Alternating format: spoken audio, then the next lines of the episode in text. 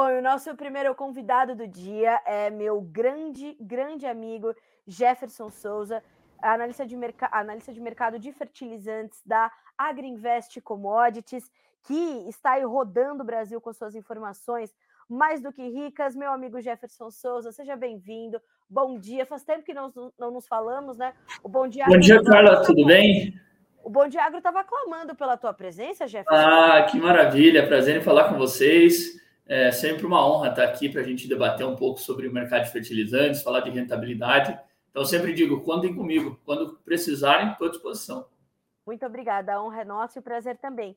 Jefferson, eu vou começar te trazendo uma pergunta da nossa audiência, que foi muito, muito uh, uh, frequente essa semana, sobre as nossas importações. Né? As notícias eram de que a gente não tinha muito fertilizante chegando nos portos, as, as nomeações ali dos navios também não estavam crescendo. Como é que a gente está de oferta de fertilizantes, ofertas chegando, perspectivas de chegada? Que cenário a gente tem nesse momento? Carla, primeiro fazendo um balanço aí de janeiro até o final de agosto, eu digo que nós estamos com uma quantidade semelhante ao que nós tínhamos historicamente, então não é um problema. Qual que é o ponto de atenção? As nomeações para frente. Como o produtor ele não está tomando posição na ponta, nós não vemos as movimentações, por exemplo, acontecendo com força para um milho segunda safra, um milho safrinha, o importador ele também fica muito cauteloso em tomar uma antecipação. E por que, que acontece isso? Só para exemplificar, Carla, nós temos uma queda na ureia nos últimos 30 dias, no mês de agosto, ou seja, de 20%. Ou seja, se o importador ele toma a posição no início de agosto referente ao que está agora, significa que ele está com uma posição 20% acima do mercado. Então, isso acaba dificultando também para o lado do importador, que precisa tomar a posição dele. É por isso que nós vemos aí os lineups um pouco menores. Obviamente, se continuar do jeito que nós estamos vendo, o importador também vai demorar um pouco mais para tomar sua posição. Porque a ponta, quando eu falo a ponta, é o produtor.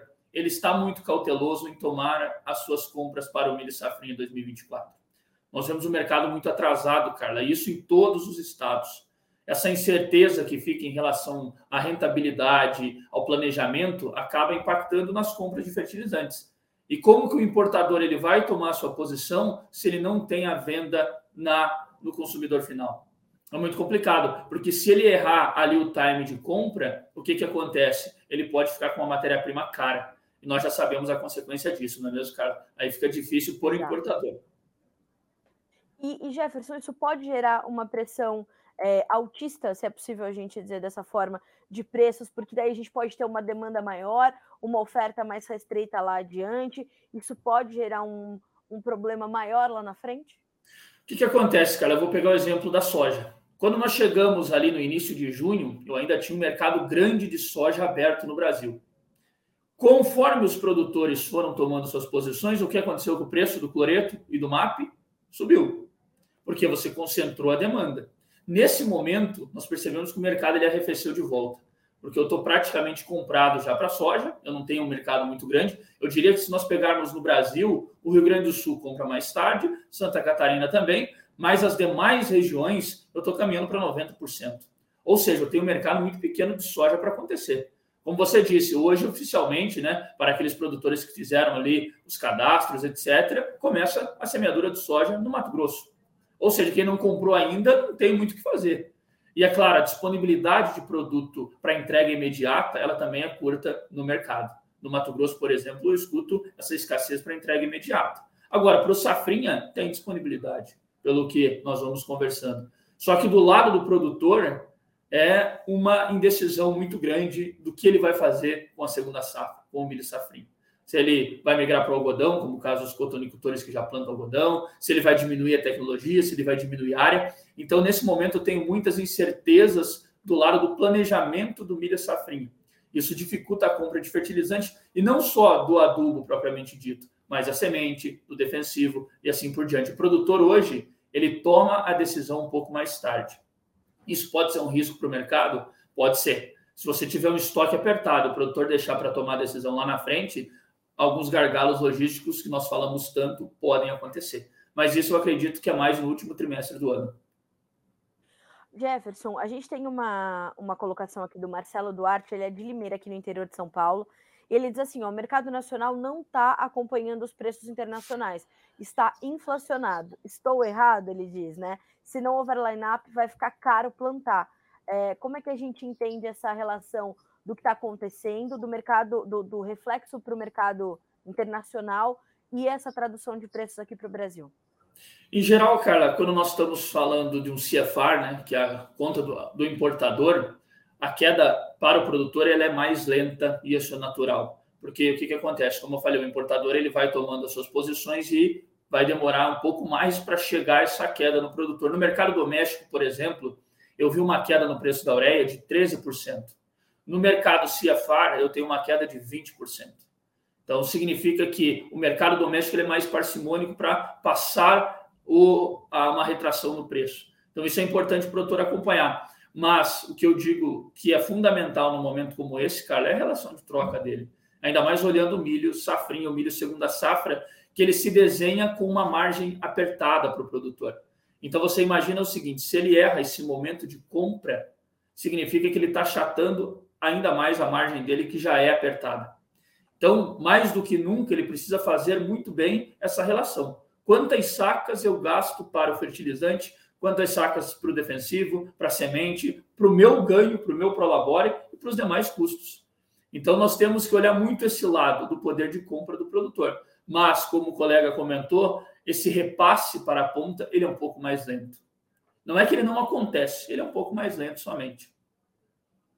Uh, Jefferson, como é que a gente tem visto, então, esse momento de, né, você citou no começo, no, no, começo da sua fala, essa demanda um pouco mais lenta do produtor brasileiro. Como é que a gente está? Né? Entendemos a questão da oferta, como é que está a questão da demanda? É, esse, esse, também é um ponto de alerta e de preocupação para ti, quando a gente olha essas compras mais. É, é, esse, esse, freio de mão puxado nessa, nessas compras, principalmente para os fertilizantes para a safrinha 24?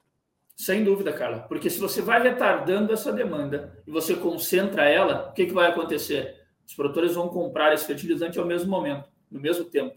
E isso vai pressionar a cotação em algum momento, como foi com a soja. O que, que acontece? O produtor hoje no Brasil, eu acredito que ele deve ter entre 65% e 70% do mercado aberto para o Safrinha 24, pegando uma média nacional. Se eu analisar nos últimos cinco anos, o mesmo percentual para agora, significa que eu estou aproximadamente 20% inferior, cara, ao que eu estava.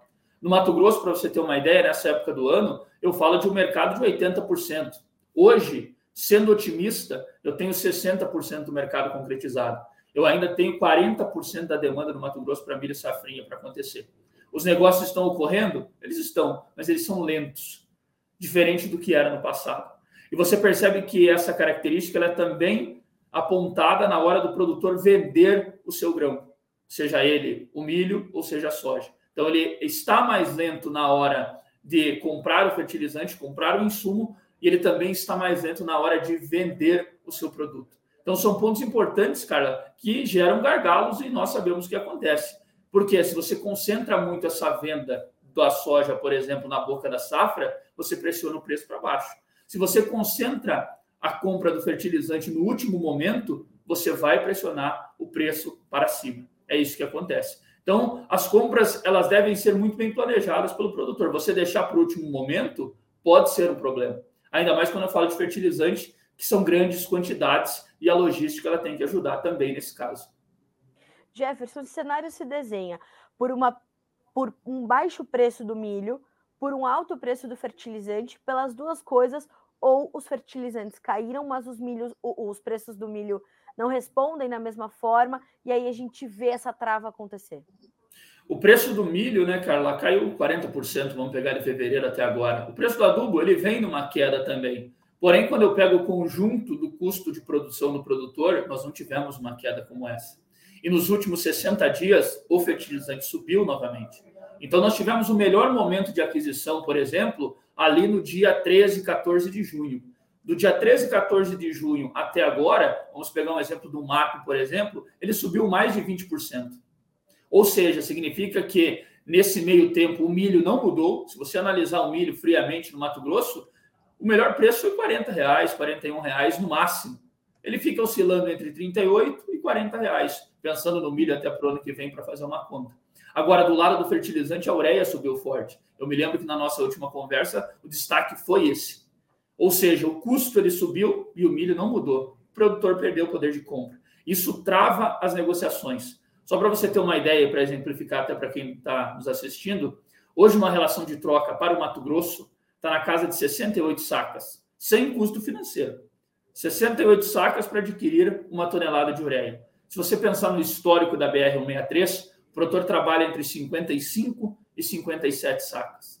Significa que eu estou aí com mais de 10 sacas acima do que ele está acostumado a pagar. Isso trava a negociação. E para os demais fertilizantes, nós também temos esse quadro um pouco acima da média.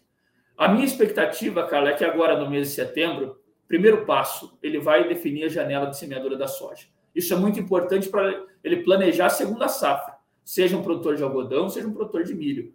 Se ele atrasa a janela da soja, ele já coloca um risco na segunda safra. Porém, como você comentou, se tudo correr bem, nós esperamos que ocorra tudo certo, venha chuva e tudo mais, o produtor plante na janela, significa que ele vai planejar a partir de outubro ali a segunda safra. E aí a minha expectativa, os produtores vão até o mercado para comprar os seus fertilizantes, as suas sementes, os seus defensivos. Pelo menos eu acredito que isso vai acontecer. Porém, se ele deixar para muito tarde, cara, vamos falar no final do ano propriamente dito, ele pode ter uma outra surpresa de mais uma alta no preço do fertilizante. Porque aí nós estamos falando de uma conjuntura global. E nesse caso do nitrogenado, eu preciso olhar uma coisa que nós já conversamos, que se chama gás natural, na Europa, por exemplo, que é uma incógnita tremenda ainda. Não, e a gente tem visto é, a volatilidade que se desenha para as commodities, ela tem se desenhado também para os fertilizantes, né, Jefferson? Você sabe que eu acompanho ali o seu Twitter é, diariamente, tenho acompanhado essas, essas últimas informações, e a gente tem visto essa volatilidade tão forte quanto se, se estabelece para as commodities, se estabelece para os fertilizantes também, né? Muito forte. Eu, eu falo com os produtores, né? Antes da pandemia, as listas de preço, até nós aqui da Greenvest, nós atualizávamos 5 dólares por tonelada, 10 dólares por tonelada. Agora eu estou falando de um aumento, Carla, no Moreia, num prazo de 50 dias, está dando 55%. No último mês, a ureia caiu 20%. Você imagina a volatilidade que isso traz e o impacto que isso gera na receita do produtor. Antigamente, comprar fertilizante era uma atividade ali que todo mundo não dava tanta atenção. Hoje, se você não der atenção, você pode pagar no dia 1 de agosto, por exemplo, 580 dólares a tonelada, e quando você olhar no dia 30 de agosto, esse mesmo fertilizante está 490 dólares a tonelada. Veja o que isso gera de impacto na coisa mais importante que é a rentabilidade do produtor. Então, se ele errar esse time de compra que nós falamos, ele está comprometendo o que é mais importante para ele, que é a rentabilidade. E na minha concepção, Carla, o ponto mais importante que ele deve olhar é essa relação de troca dele. Se ela não for uma relação de troca atrativa, por que, que você vai antecipar? Agora, o contrário também é verdadeiro. Se ela for uma relação historicamente interessante, por que não tomar uma posição? Você fica mais tranquilo. E além do fertilizante, eu tenho que pensar que o produtor precisa plantar, ele tem que comprar o defensivo, a semente, gerir toda a fazenda. Então, se você deixar a compra para fazer lá no final, pode ser um problema e aí você prejudica a sua produtividade. Então, o meu conselho sempre é, produtor, olha a sua relação. Se ela for uma relação atrativa e você estiver confortável para tomar essa posição, tome. É isso que está acontecendo agora, por exemplo, com a soja 24 e 25, cara. Veja que interessante. Eu tenho 40% do Mato Grosso aberto para o milho segunda safra e, ao mesmo tempo, eu já tenho produtores comprando para a soja 24 e 25. Isso é muito interessante. Nós estamos vendo duas safras acontecendo e até mesmo percebo que as empresas hoje elas estão direcionando as energias para o pacote 24-25. Deixaram safrinha um pouco de lado. Porque eles estão vendo que a relação realmente está acima do que o produtor quer. E quando eu penso na soja 24-25, quem faz essa operação está encontrando um ambiente interessante para negociar. Então, as relações estão favoráveis. Empresas, as relações à vista estão favoráveis estão favoráveis. É.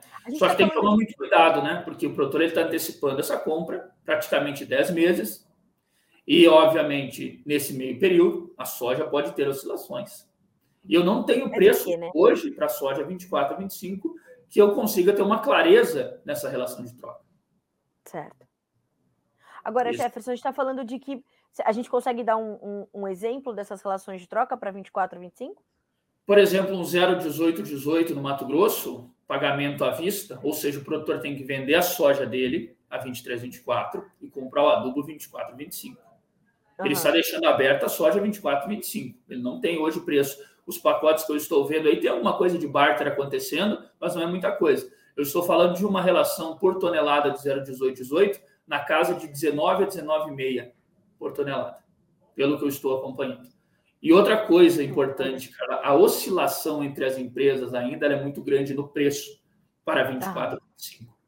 Porque o vendedor do fertilizante, ele também está colocando um risco aí na operação. Você não tem ideia de como que vai estar o comportamento desse preço quando ele for entregar. E como que Amigo, você faz? Tá conseguindo... Pois é, é a gente não está conseguindo entender como é que está a soja 23, 24, né? Ah, o preço a gente está falando de final da safra americana, começo da safra brasileira, está tudo acontecendo ao mesmo tempo, a volatilidade muito forte, né? É, quer dizer, tudo pode acontecer, né, Jefferson? Tudo pode acontecer. Então eu falo sempre para o produtor: você quer antecipar, você se sente confortável? Me sinto. Você sabe o risco que tem? Sei. E eu sempre fiz dessa maneira, então tudo bem. Você julga que essa relação é boa? É boa, então tudo bem, pode antecipar, não tem problema. Só que você tem que colocar tudo na ponta do lápis que você está fazendo.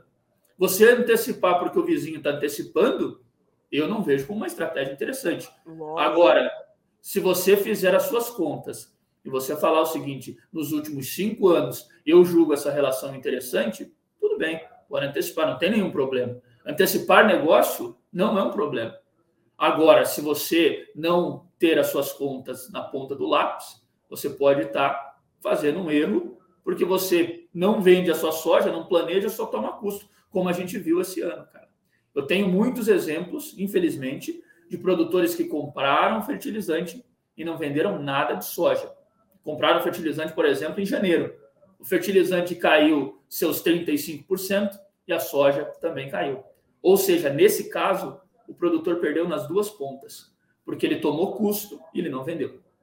Então, essa é a principal lição. Você comprou, então você faça uma venda e planeje certinho. Isso é muito importante, Carla, porque aí nós estamos falando do sucesso do agro brasileiro.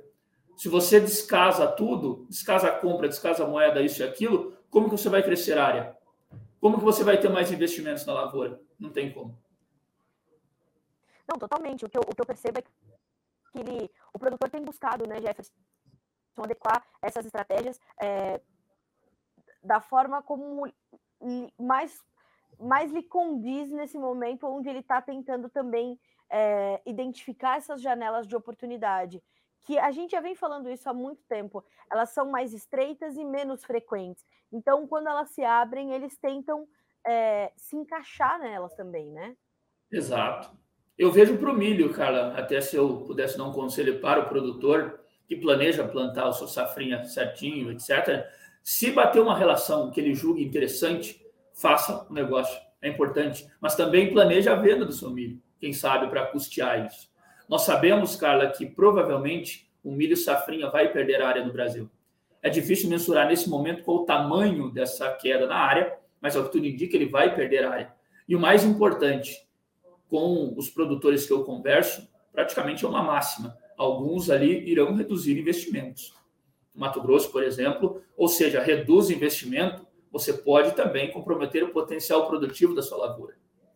Então, tudo isso tem que ser colocado muito bem. O produtor tem que olhar essas oportunidades, que provavelmente vão surgir. Eu vejo, por exemplo, essa queda no preço da ureia como uma oportunidade para o produtor começar a olhar essa relação de troca. Eu acredito que a ureia tem um potencial de recuar um pouco mais, e daqui a pouco nós vamos voltar para uma relação histórica. E aí o produtor tem que aproveitar essas oportunidades. Se ele aproveitar essa oportunidade, Carla, ele já fica mais tranquilo. E outra coisa, nós temos a experiência com a ureia. Uma semana, o preço sobe 30, 40 dólares por tonelada. Se eu colocar hoje 30 dólares por tonelada, eu estou falando aí de um aumento na casa de três sacas e meia na relação de troca, olhando o preço do milho que está. Então, eu preciso ter muita cautela, analisar, mas também, se você deixar, como nós dizemos, o cavalo passar encilhado, pode perder uma oportunidade. Bom, Jefferson, a gente vai então acompanhar essas esses cavalos passando é, e essas janelas se abrindo. Obrigada mais uma vez por estar conosco. É, e, e, claro, né, a gente vai acompanhando essas relações de troca, como você falou, isso é o mais importante, é lembrar o produtor também que a relação de troca para ele não é a mesma relação de troca para o vizinho, é diferente, não tem uma receita de bolo, como você sempre fala. Eu quero te agradecer então pela disponibilidade e certamente vamos juntos seguir acompanhando esses, esses cenários todos se desenhando, se formando. Obrigada, Jefferson. Carla, muito obrigado. Desejo a todos aí uma boa sexta-feira e um bom início de semeadura para os produtores que vão antecipar e que a safra seja muito boa né, para o produtor rural. Muito obrigado, Carla. Eu que te agradeço, meu amigo. Bom final de semana para você. Bom restinho de sexta-feira, que ainda vai ser de muito trabalho. A gente continua a se falar. Obrigada, um abraço. Obrigado. Até a próxima. Tchau, tchau. Tchau, tchau. Senhoras e senhores, então conosco Jefferson Souza, analista de fertilizantes da Agriinvest. Vejam, né? Vocês trouxeram essa demanda, o Jefferson veio confirmando e traz aí mais informações, né? Vai trazendo mais análises apontando, portanto, que nós temos essa, essa condição de, de, de relações de troca que vão se desenhando, tão voláteis estão os preços dos fertilizantes, como estão os preços das commodities, e a gente vê esses cenários se desenhando. É interessante também essa condição de, de produtores já adquirindo fertilizantes para soja 24, 25 em Mato Grosso, enquanto nós temos um mercado ainda aberto, né, uma necessidade de compra, de aquisição desses fertilizantes em 40%, para o milho 24%, segundo a safra. Percebam, né? Então, é, a gente está olhando toda essa, essa movimentação, todo esse desenho, e a gente vai, então, acompanhando é, esse cenário com né, profissionais como o Jefferson, por exemplo, sempre conosco, sempre é, com a sua gentileza, né, enfim, acompanhando.